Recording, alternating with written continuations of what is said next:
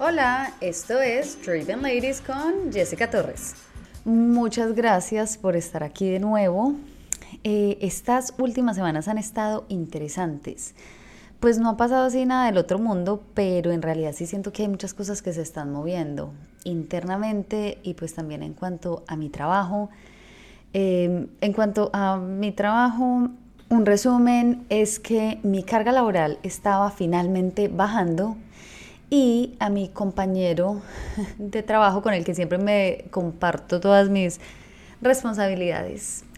Eh, decidí renunciar hace una semana y media, entonces sentí otra vez, me sentí ansiosa, dije, no, pues obvio, todas sus responsabilidades van a pasar a mí temporalmente al menos hasta que lo reemplacen.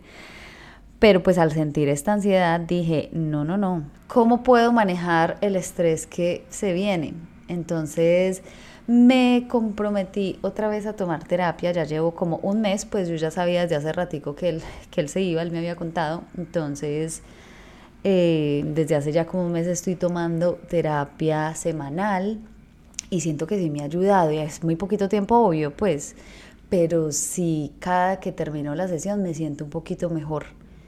Mm, y aparte siento que la terapeuta viene con toda.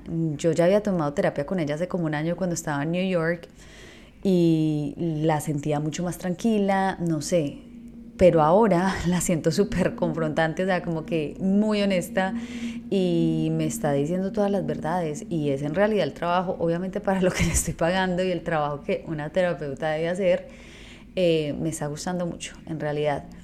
Mm, y me, me pareció también muy interesante que cuando conecté con ella otra vez, sentí que, o sea, lo que vi fue que mis preocupaciones de hace un año no tienen nada que ver con mis prioridades de hoy en día y las cosas que me, preocupan hoy en día.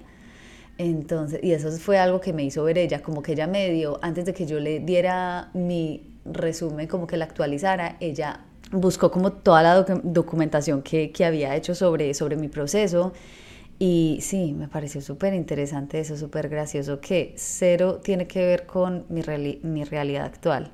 Eh, y bueno, eh, eso número uno. Y número dos, he estado escuchando podcasts muy interesantes, episodios muy interesantes. Ahorita les contaré algunos, algunas recomendaciones. Y también he estado tratando de volver hábitos que me hacen sentir bien. Entonces, en, ese proceso, hace una semana estaba hablando con un amigo y le, pues le estaba contando que no, que, que quería volver a cultivar el hábito de, meditar, em, de que no me diera tanta resistencia a hacerlo. Le dije que me, o sea, me cuesta mucho levantarme 30 minutos antes para meditar. Me, da mucha pereza, o sea, en este momento de mi vida, no, o sea, no sé cómo hacerle porque siento mucha resistencia. Y él me dijo, pues al menos hay días en los que medites un ratico. Y yo le dije, sí, pues de vez en cuando, 5, 10 minuticos. Y ahí fue donde me dijo la, la, frase que es el título de este episodio. Me dijo, qué tacaña eres contigo misma.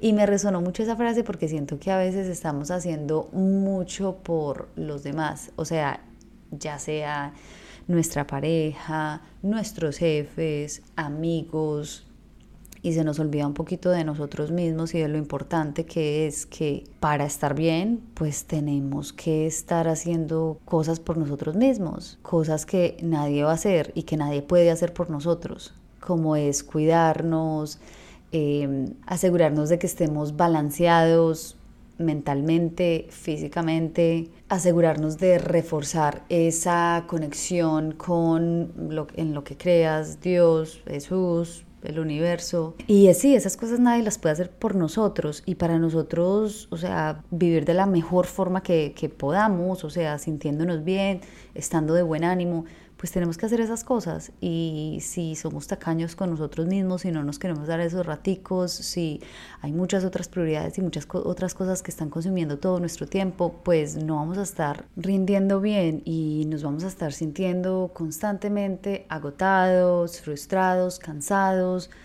no vamos a estar a nuestro 100. Desde que este amigo me dijo esa frase y me quedó resonando tanto todo el día, dije, no, quiero hablar sobre esto. a las personas que les, que les llegue. Ya me imagino que también sabrán en qué partes de tu vida estás siendo tacaña contigo misma. Y bueno, también les cuento sobre los episodios de estos podcasts que, que les acabo de comentar que me han gustado.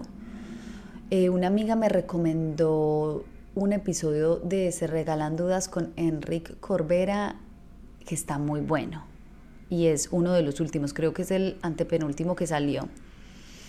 También hay uno con Borja Vilaseca, creo que se llama. E, este hombre habla muchísimo sobre la herramienta del enneagrama, que hace muchos años escuchaba mucho sobre él y, y sé como que hay un examen para saber qué tipo eres en el enneagrama y si te da muchas herramientas y te ayuda a entender muchas cosas sobre tu personalidad y cómo funcionas y cómo conocerte mejor me pareció muy interesante, entonces como que lo vi también, vi ese episodio en, Se Regalan Dudas y también lo escuché muy bueno. Y hay otro que no sé con quién era, pero que hablaba sobre la percepción que las mujeres tenemos sobre la sexualidad y cómo hemos crecido pues en esta sociedad latinoamericana que en general es muy conservadora. Eh, hablaba sobre la libertad sexual y también me gustó mucho este episodio. Y en realidad eh, eso era lo que les quería compartir hoy. Sabía que este episodio no iba a tener mucha estructura, aún así quise grabarlo. Ahorita le dije a mi esposo, no, ¿sabes qué? No voy a grabar y me gusta mucho que me motivó a grabar. Me dijo, no, no, no, ve, tú dijiste que ibas a grabar hoy, tienes que ser constante, me empujó y bueno, y aquí estoy grabando y también me recuerda algo que me dijo la terapeuta hace la semana pasada y es que la motivación no va a llegar la motivación llega después de que hace las cosas, pero la mayoría de veces no va a llegar antes. Esto también lo escuché en un, nuevo podcast que está haciendo una chica que, con la que me gusta mucho entrenar, o sea, seguir sus rutinas, que es Silvi Araujo. E hizo un episodio sobre, decía como que la motivación es como un mal amigo o algo así, pues que cuando lo necesitas no va a estar ahí. Y es, es verdad, o sea, cero me sentía motivada hoy para grabar.